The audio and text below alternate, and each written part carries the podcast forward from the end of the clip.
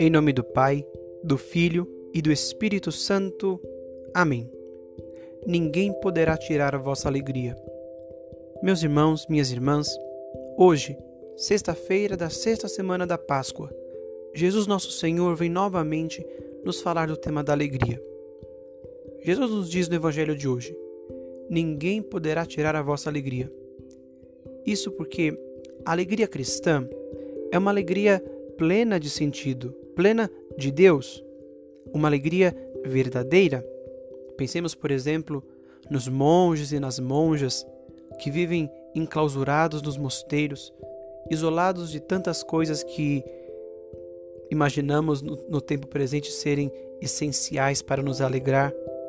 Homens e mulheres que vivem longe de Netflix ou do Spotify, longe das academias, longe dos barzinhos onde muitos de nós adoramos fazer um happy hour, mas que são homens e mulheres repletos de alegria. Com todas essas coisas, nós muitas vezes somos pegos numa espécie de solidão pós-alegre. Temos momentos de alegria, mas que são sucedidos por profundas crises de solidão, vazio e tristeza. Por que isso? Porque essa suposta alegria que muitas vezes vivemos não passa de euforia. É uma alegria mequetrefe, momentânea, passageira. Ninguém poderá tirar vossa alegria, é o que nos diz Jesus, mas a alegria a que ele se refere é a alegria que ele nos dá. Nós muitas vezes ouvimos no final da missa um envio que muitas vezes nos passa batido, mas que diz muito dessa palavra que Jesus nos dirige. Este envio é tirado do livro de Neemias, capítulo 8, versículo 10, e nos diz: A alegria do Senhor é a vossa força. Essa alegria que vem de Deus, mais do que nos dar um sorriso no rosto, nos fortalece. Ela é a nossa força. E de fato, essa alegria ninguém pode nos tirar. Nós e somente nós é que podemos abrir mão dela ou não. Certa vez um pensador dizia uma coisa muito verdadeira e que podemos assemelhar a esse pensamento. Dizia ele: Ninguém pode nos ofender se nós não permitirmos que nos ofendam.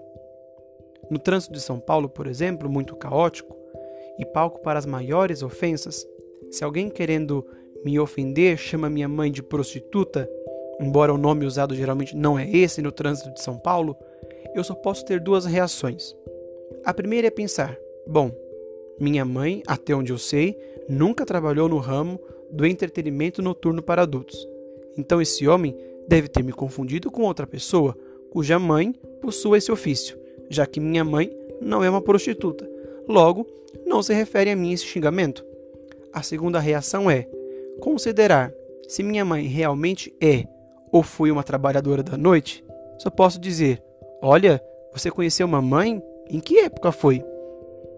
A comparação pode parecer insolente, mas ilustra que no caso da ofensa, sou eu quem dou ou não ao outro o poder de me ofender.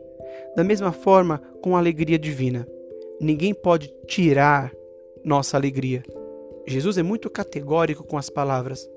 Da mesma forma como ouvimos no exemplo do pensador, só nos poderá tirar alegria a pessoa a quem nós dermos tal poder. Pensemos também no cardeal vietnamita Van Tuan, que ficou anos preso e saiu da prisão com um sorriso no rosto. Por quê? Na prisão, não se manteve longe de Deus, se manteve alegre, mesmo privado de tudo que tinha, mesmo privado da sua liberdade, da sua família e nas condições mais desumanas possíveis. Peçamos hoje a Deus a graça de termos verdadeiro controle das nossas emoções, e dos nossos sentimentos, que tenhamos no nosso coração viva a alegria que Jesus nos dá e que jamais deixemos que outras pessoas controlem nosso coração, que ele seja inteiramente de nosso Senhor Jesus Cristo.